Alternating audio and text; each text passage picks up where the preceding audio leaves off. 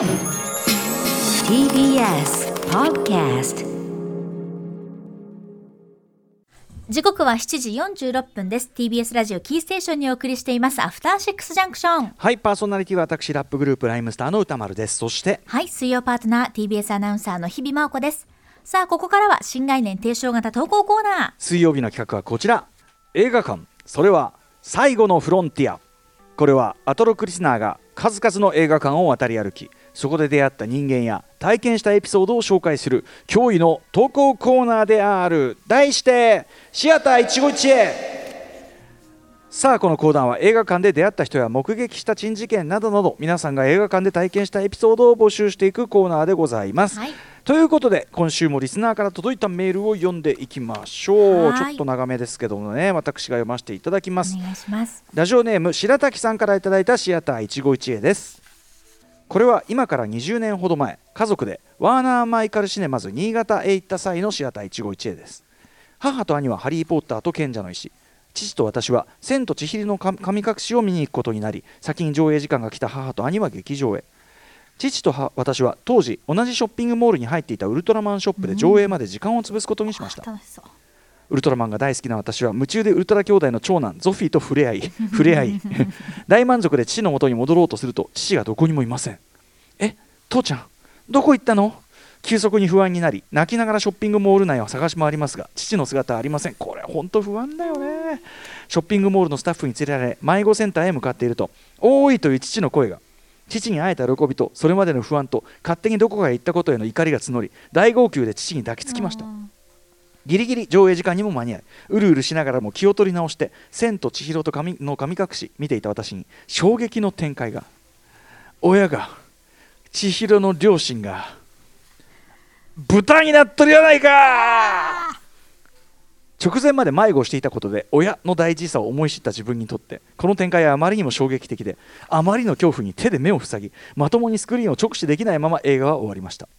終映後父は面白かったのにもったいないなと笑っていましたが内心お前のせいだわと憤慨していました。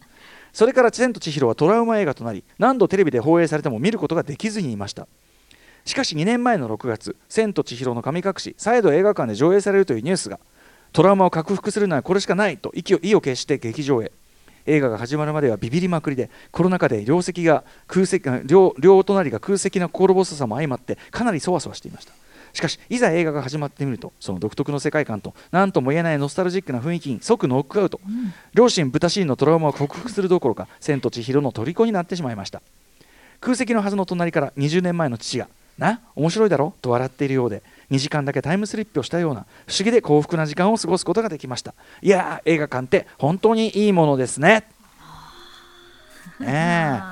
これでもね俺「千と千尋」もちろん僕見たの大人ですけど、ね普通にあそこ怖いよ。怖いですよ。序盤はめちゃくちゃ怖いよ「千と千尋」本当私当時はだからこれもう13もっとか。ええ、うん。今2022年だからもう21年前、そうだね。そんぐらい21年前になるんですね。だから私当時はまだ7歳とか8歳とかだったんで。何でテレビとかで見たんですか？私は映画館で見たからでもすごい怖かったよ。記憶そうだよね。私もまあ覚えてるので。だよね。あのさ場面って、ええ。あのまだその映画が出来上がる前のうん。予告編というか、ティーザー的なというか、はいはい。その時点ですでにその千尋があの世界に迷い込んでで親がっていうかとにかくその豚がいて、うん。とにかくもう予告の時点でうん。俺見てて、え怖くない？みたいな。ちょっとこれこ今度のジブリ怖くない？みたいな。あの振り返った時のこそう。うなんていうか豚のふてぶてしさっていうか、うんうん。なんかもうダーティーな感じがすごいショックだったの覚えてますね。文字通り人格がない感じが怖いよね。はい。あの目がね無だ機質しで。あの知らない街っていうかさね。知らない空間に迷い込んでく、要するに悪夢でさ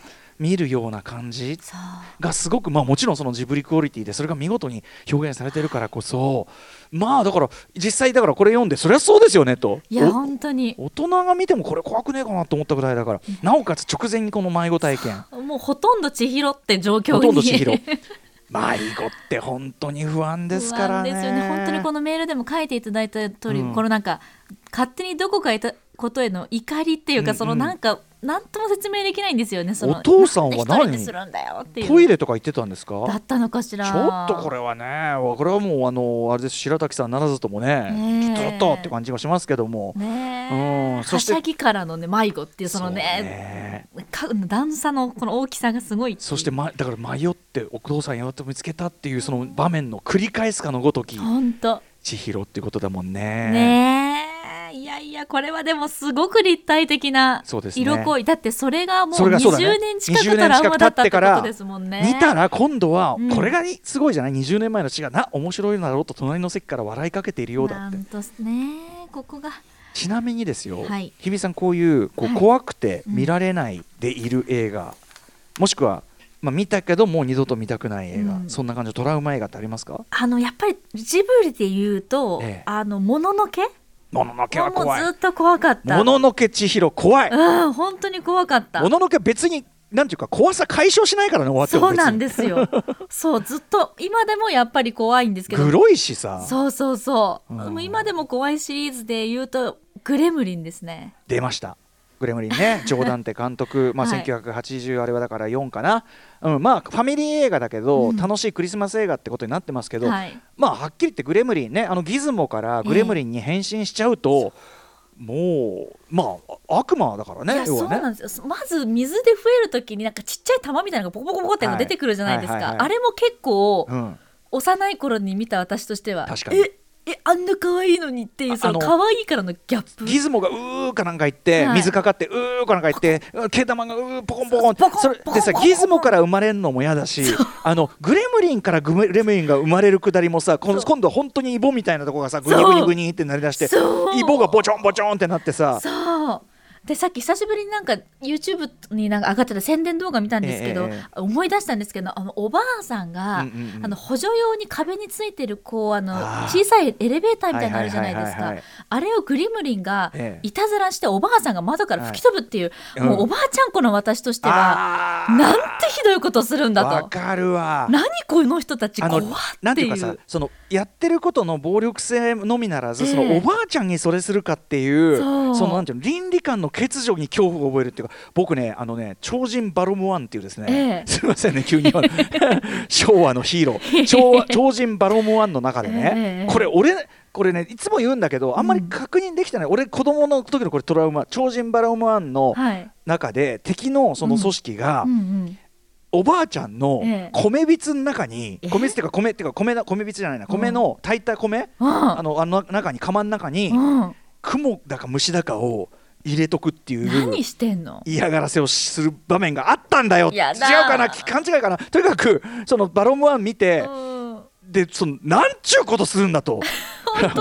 あの怖いわ。ってないううその身も蓋もないというか。そそんなこもう単な純粋な嫌がらせでしかない感じが本当に。ねおばあちゃん嫌がらせシリーズは私魔女の宅急便ですあと。あああのニシンのパイの包み焼きだったっけか、あれがあの美味しく美味しくないのよねっていうシーンがもう私もうあれも何回見ても大人になってもないジブリは結構トラウマ多いぞということですかいね。やーそうグレムリンなまだ大人になっても怖いですもんやっぱり。グレムリンはちなみに2がめちゃくちゃ面白いんで。え。ー、はい。つちゃんと見見よりこう冗談談ってのパロディ精神というかめちゃくちゃそれが全開でもうめちゃくちゃな映画ですけどめちゃすごい僕は2大好きですねへーあのもしご覧になったことなければお勧めしたいですはいそんな感じで皆さんまだまだ募集してますはい。宛先は歌丸アットマーク tbs.co.jp までです。メールが採用された方には番組ステッカーを差し上げています。